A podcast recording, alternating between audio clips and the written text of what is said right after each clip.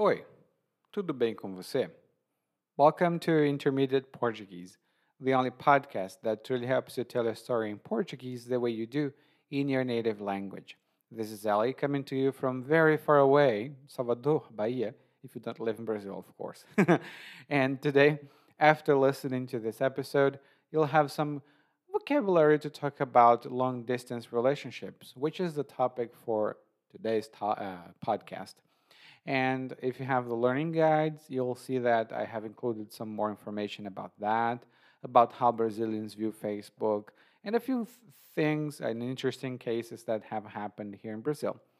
Um, if you don't have the learning guide yet and you would like to take a look at them, you can go to PortugueseWithEli.com forward slash school to take a look at one learning guide.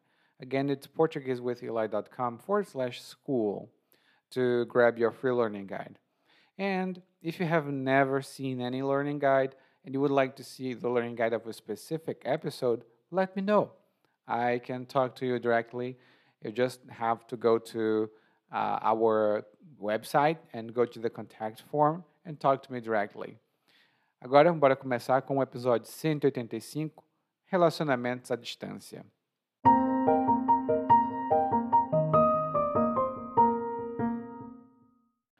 Até me considero um cara de mente aberta, mas tem coisas que não me entram na cabeça. Uma delas tem a ver com o meu amigo, Edu. Edu é um homem muito bacana, inteligente e bem apessoado. Porém, também é viciado em trabalho e, por isso, acaba não conhecendo ninguém. Quando quis apresentá-lo a uma amiga, ele me disse que era comprometido. Como? Ele namorava uma mulher da Irlanda. As coisas tinham ficado mais sérias havia uma semana. Fiquei sem saber como reagir. O Edu estava num relacionamento à distância? Todo mundo sabe que esse tipo de relacionamento é para lá de difícil. Se num relacionamento cara a cara já é difícil superar as dificuldades, imagine num relacionamento que você não vê a pessoa por, sei lá, 10, 11 meses por ano. Até entendo que ele queira se envolver nesse tipo de coisa, mas, para mim, é primordial o contato físico. É necessário, pelo menos, ver a pessoa com quem você está. Tudo bem, a pessoa pode fazer uma chamada de videoconferência e conversar, mas não é a mesma coisa, sabe? Primeiro, porque o que os olhos não veem, o coração não sente. Se ela vai a uma festa e encontra um cara bonito, é muito difícil resistir à tentação e não passar um chifre no namorado virtual. Além disso, quando o Eduardo vira as fotografias dela, com certeza vai sentir ciúmes. Ele é bonito, como eu disse, mas talvez ela tenha amigos mais bonitos. Essa constante dúvida de será que ela está com outro pode desencadear uma crise no relacionamento. Ao que vem o segundo ponto. Como é que eles vão contornar as crises? Uma coisa é você soltar os cachorros em alguém que está na sua frente. Outra coisa é você guardar toda aquela raiva até ter uma chance de fazer uma chamada de vídeo com alguém. Claro que não é necessário ficar naquele grude que os namorados normalmente ficam, mas é pelo menos ver a pessoa, tocar nessa pessoa e sentir o companheirismo nos momentos difíceis e alegres também.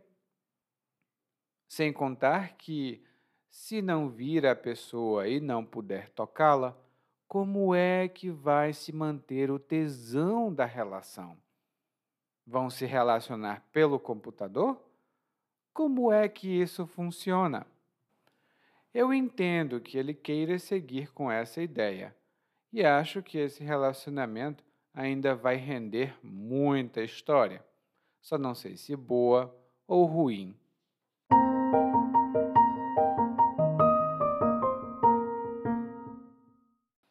No nosso monólogo de hoje, o narrador fala um pouco sobre ele e um pouco sobre um amigo que tem um relacionamento um pouco diferente. E o narrador começa dizendo que se considera um cara de mente aberta. Mas tem algumas coisas que não entram na cabeça dele. Ele se considera um cara de mente aberta, mas algumas coisas não entram na cabeça dele. E aqui nós temos duas boas expressões. A primeira é uma pessoa de mente aberta. E uma pessoa de mente aberta é uma pessoa que aceita com certa facilidade ou que se adapta com certa facilidade a novas circunstâncias, geralmente coisas mais modernas.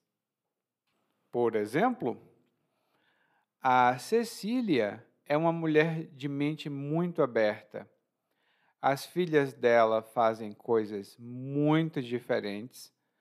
Por exemplo, elas fazem tatuagens, são envolvidas nas artes. E a Cecília, que é a mãe delas, aceita com muita facilidade, porque ela tem a mente aberta. O contrário de uma pessoa de mente aberta uma pessoa de mente fechada, que é uma pessoa que não aceita com facilidade ou que não se adapta. No geral, é uma característica negativa. E a segunda expressão que o narrador utilizou foi que algumas coisas não entram na cabeça dele. E quando nós dizemos que alguma coisa não entra na nossa cabeça, isso tem dois significados básicos. O primeiro é que a gente não aceita essa coisa, nós entendemos, mas não aceitamos.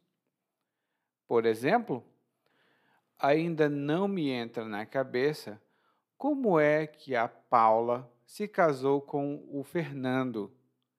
A Paula é tão inteligente e bonita, e o Fernando é um cara péssimo. Realmente não me entra na cabeça como eles se casaram. O outro significado é o de que é difícil entender.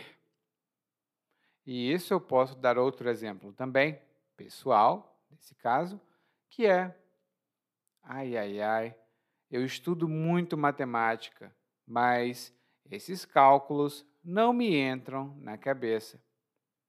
Esses cálculos não me entram na cabeça. E aqui ele começa a falar um pouco do amigo dele, o Eduardo. E Edu é uma redução de Eduardo. Ele diz que o Eduardo é um cara bacana, ou seja, é um cara simpático e bem apessoado. E quando nós dizemos que um, uma pessoa é bem apessoada, normalmente um homem bem apessoado, mas podemos dizer de uma mulher também, bem apessoada, é uma pessoa de boa aparência, é uma pessoa elegante. Então, ela é bem apessoada porque ela é elegante, bonita, de boa aparência. E bom, ele diz que o amigo dele é bem apessoado, mas nunca encontrou ninguém. Ou seja, ele nunca teve um relacionamento, porque sempre estava trabalhando.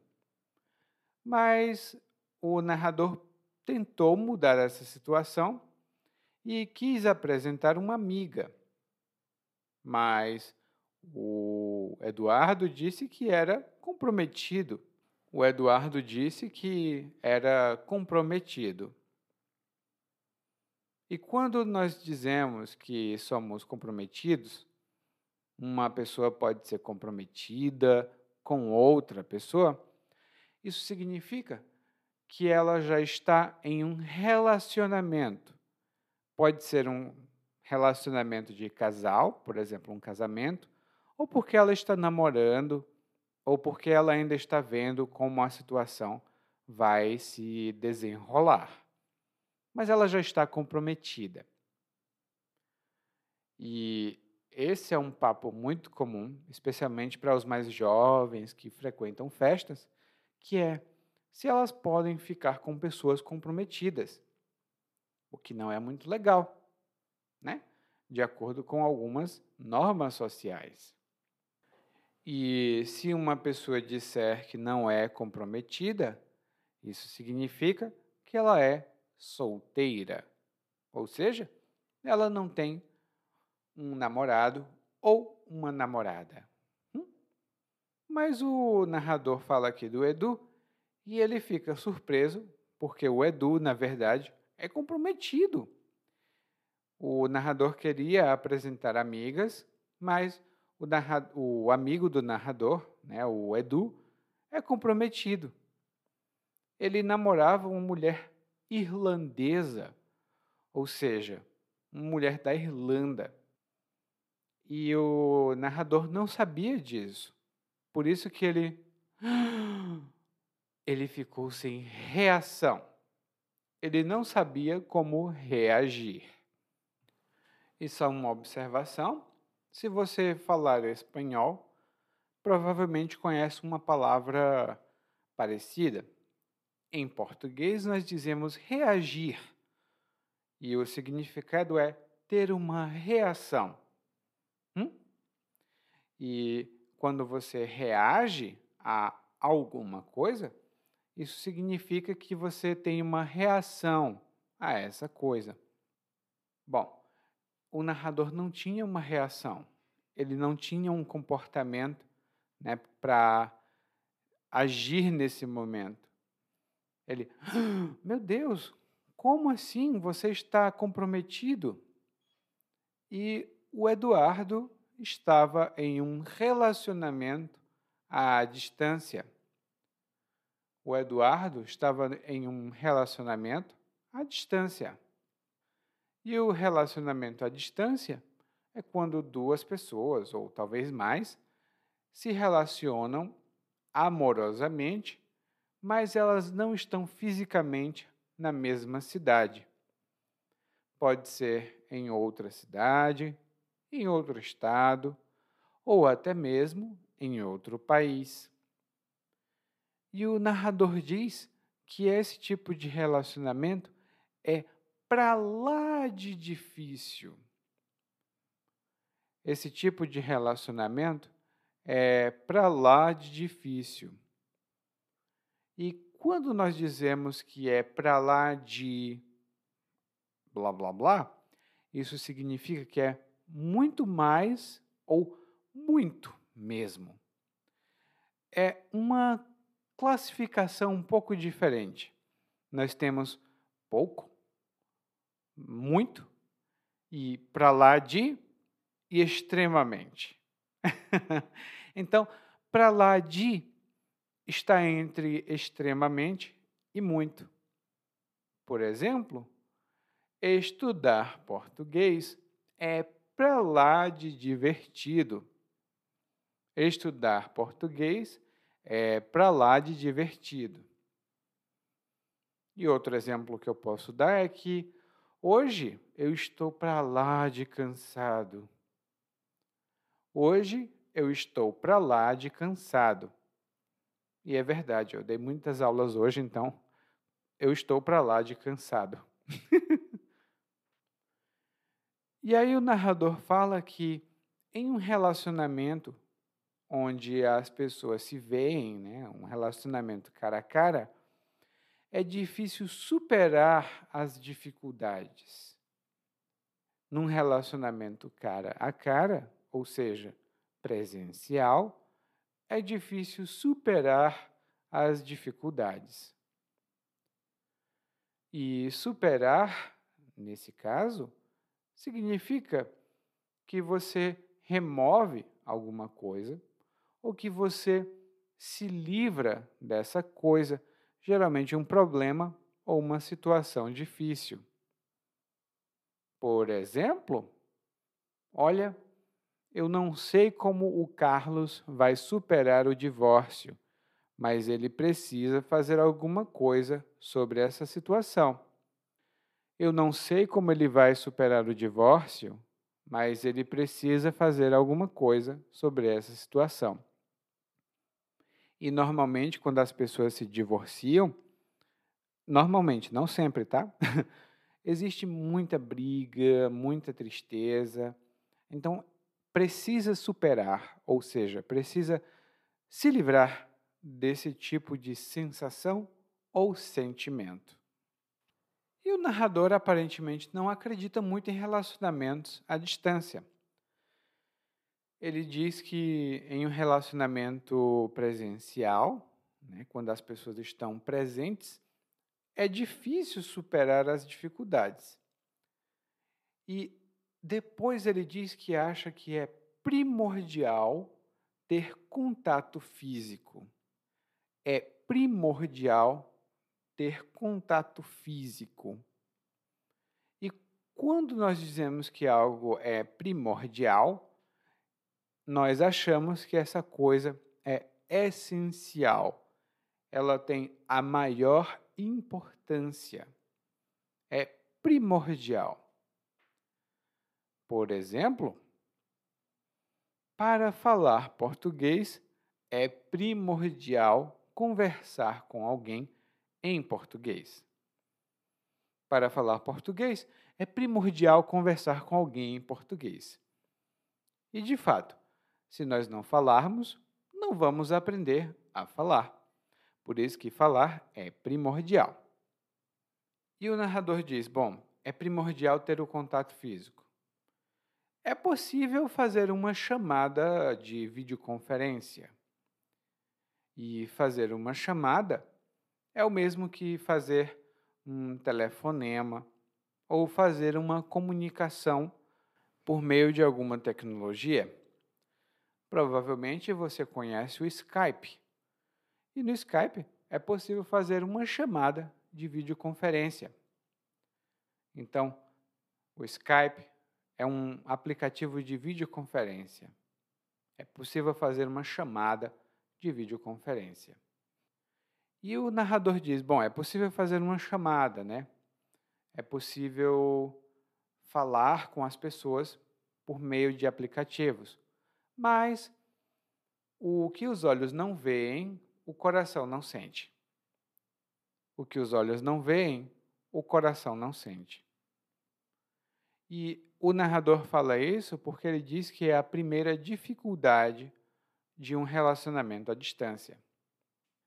E quando nós dizemos o que os olhos não veem, o coração não sente, isso significa que se nós não vemos uma certa situação, isso significa que nós não somos afetados por essa situação. Isso pode ser uma coisa positiva ou uma coisa negativa. No caso do narrador, ele acha que é uma coisa negativa, porque se você não vê pessoalmente a pessoa amada, né, a pessoa que você ama, ou ela não vê você, é mais difícil resistir à tentação. É mais difícil resistir à tentação. E a tentação, nesse caso, é um tipo de desejo que nós temos, uma vontade que nós temos de fazer alguma coisa que não é adequada. Por exemplo, ai, eu quero ficar mais magro e perder peso, mas é muito difícil resistir à tentação do chocolate.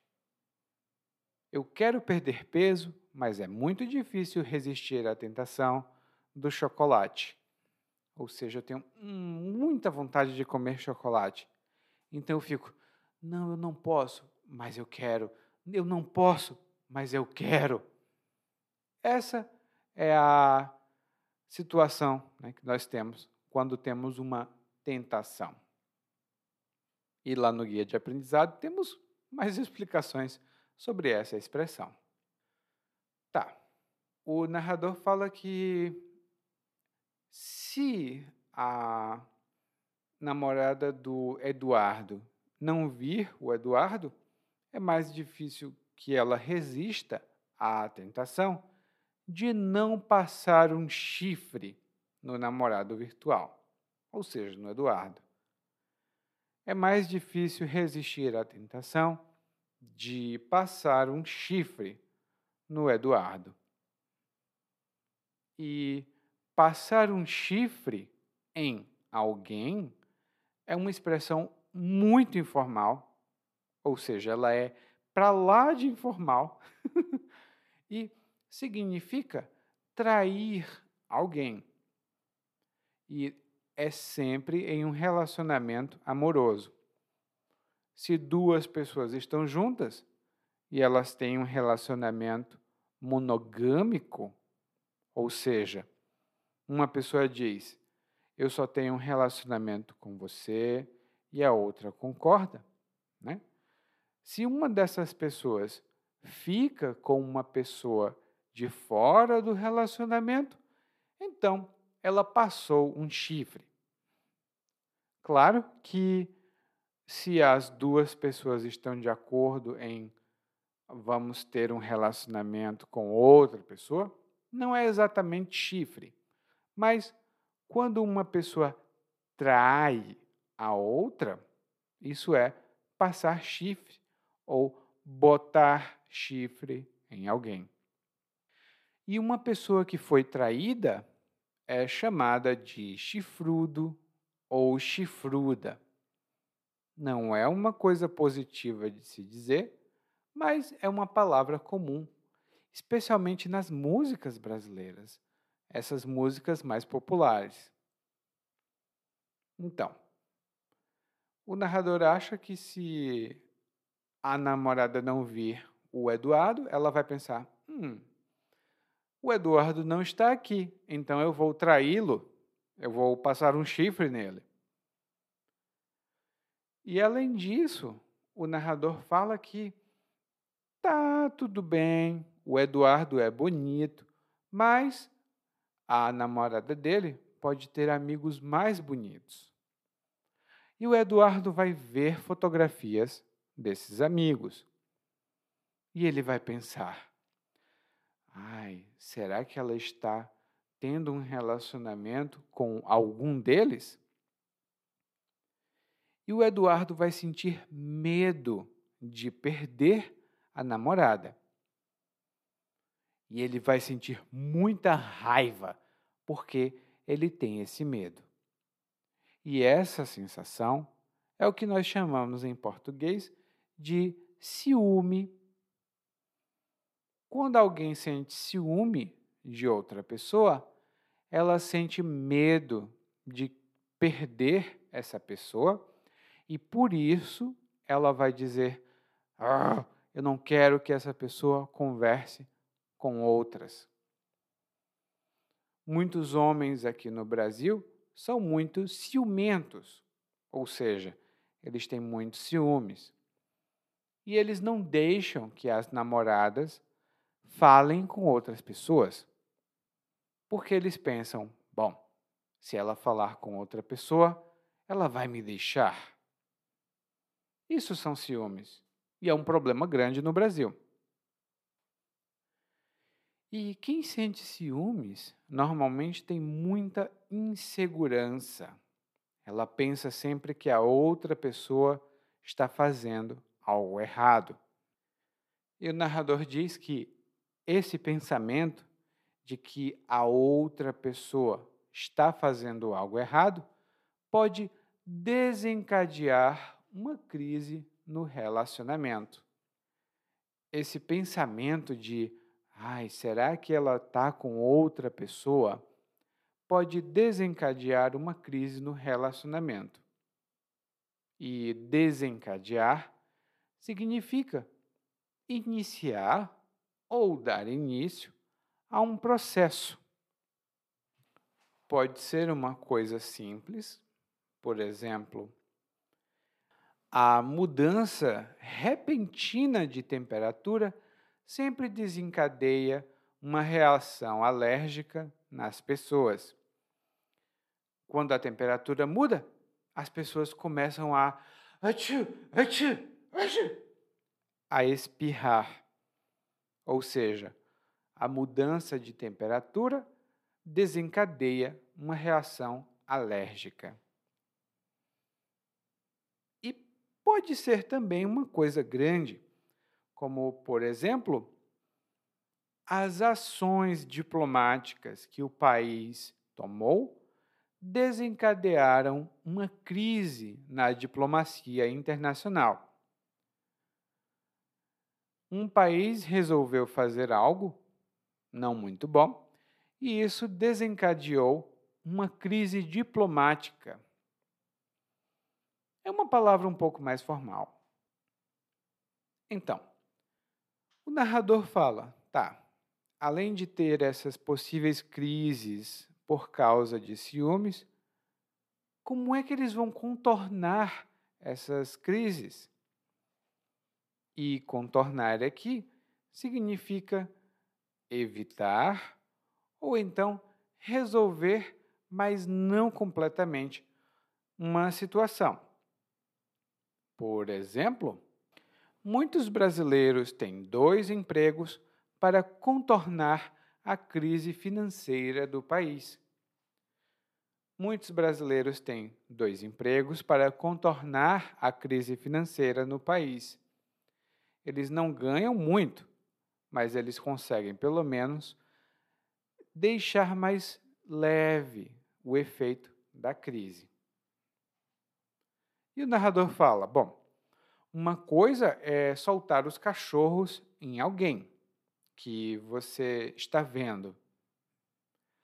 Uma coisa é soltar os cachorros em alguém que você está vendo. e soltar os cachorros em alguém é uma expressão muito informal que significa ser agressivo ou agressiva com alguém. Você não precisa bater em alguém, mas você precisa ser agressivo ou agressiva com suas palavras. Por exemplo, o chefe ficou muito irritado com os funcionários e soltou os cachorros neles. O chefe ficou muito irritado com os funcionários e soltou os cachorros neles. E, como o narrador diz, uma coisa é você ser agressivo, atacar alguém que está na sua frente. Outra é você guardar aquela raiva, né? E de fato o narrador tem um ponto aí. Quero saber, você concorda com ele? Ou discorda do narrador? E aí o narrador diz: Bom, claro que não é necessário ficar naquele grude que esses namorados normalmente ficam. E o grude aqui é uma expressão muito informal. Lá no guia de aprendizagem você vai ver outros significados dessa expressão, mas grude é quando as pessoas em um relacionamento querem estar sempre juntas. Nunca você as vê separadas. Elas estão, tipo, vão para o shopping juntas, elas vão para o parque juntas, elas vão ao cinema juntas, elas ficam em casa juntas, elas pensam juntas, elas comem juntas, tudo juntas. Então, é um grude, é uma proximidade muito, muito grande. Às vezes um pouco chata. Que grude, meu Deus. Então, o narrador diz: Bom, não precisa ficar naquele grude, né? aquele, aquele negócio de ficar próximo demais, perto demais. Mas é pelo menos ver a pessoa e sentir o companheirismo dessa pessoa. E o companheirismo é muito próximo da amizade. Mas nesse caso, o companheirismo ele vem da convivência. Quando você está sempre com outra pessoa. E essa pessoa pode ser seu marido ou sua esposa, um amigo até. E vocês se entendem, vocês sabem as necessidades uns dos outros e sempre estão lá para ajudar o outro. É um tipo de companheirismo. Lá no guia de aprendizagem eu tenho mais umas notas sobre isso, porque aqui no Brasil nós fazemos muita diferença entre companheirismo, amizade, coleguismo. Hum? Então, lá no guia tem algumas informações sobre isso. Mas basta saber que, se você tem uma boa relação com alguém, provavelmente você tem muito companheirismo com essa pessoa. E além disso, o narrador fala: bom, tudo bem, né? É importante ver uma pessoa para ter um companheirismo. E se você não puder ver e tocar essa pessoa, como é que vai manter o tesão da relação? Como é que vai manter o tesão da relação? E o tesão é uma expressão informal que significa o desejo ou a excitação sexual. Quando uma pessoa olha para outra e ela pensa: "Ai, eu quero muito essa pessoa na minha cama", por exemplo. Ela está sentindo tesão. E para o narrador, aparentemente, o tesão ou seja, o desejo sexual, é importante no relacionamento. Por isso que ele diz: Ué, mas se você não vir a pessoa, como pode sentir tesão?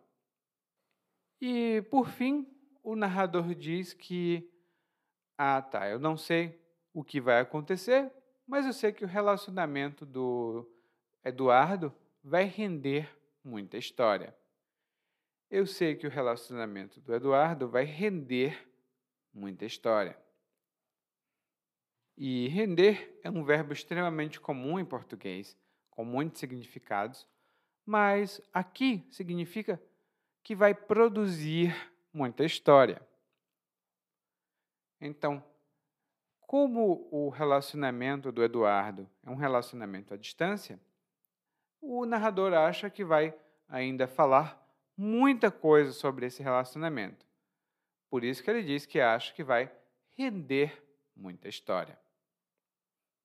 Bom, e eu sei que esse tipo de assunto rende muita conversa, né? A gente fala muito sobre relacionamentos e relacionamentos à distância. Lá no guia de aprendizagem nós temos mais informações sobre o assunto, mas agora nós vamos ouvir o monólogo mais uma vez, porém, dessa vez, na velocidade natural. Até me considero um cara de mente aberta, mas tem coisas que não me entram na cabeça. Uma delas tem a ver com meu amigo Edu.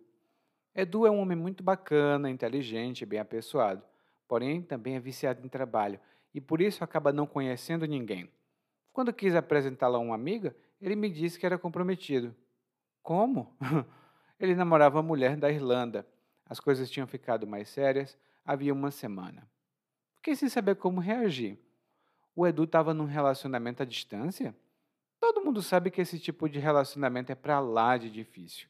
Se num relacionamento cara a cara já é difícil superar as dificuldades, imagine num relacionamento que você não vê a pessoa por, sei lá, 10, 11 meses por ano.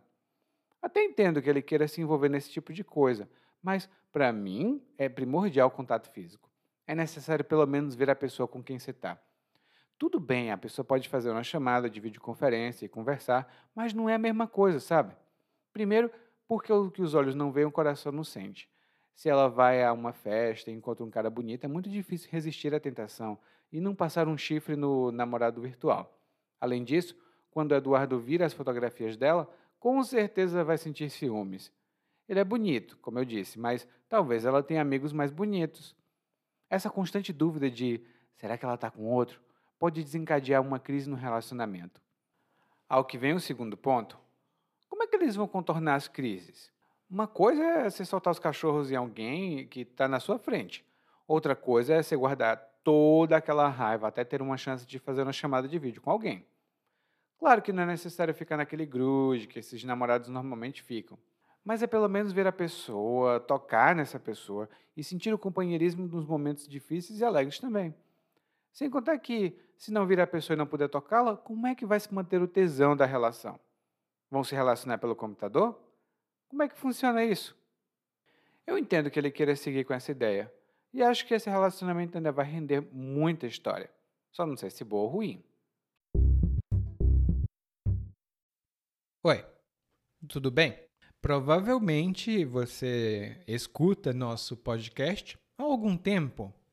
Bom, se não for o caso, eu me apresento para você. Eu sou o Eli, é, para Eliakim, e sou professor de português, responsável pelo podcast, pelo site portuguesewitheli.com, pelo outro site readbrazilianportuguese.com e muitas outras fontes de conteúdo para aprendizes de português que, como você, querem falar e entender o português brasileiro. Se você gostar desse podcast, você pode fazer uma avaliação do nosso podcast no Apple Podcasts. Você pode fazer a sua avaliação e isso ajuda muito. Obrigado.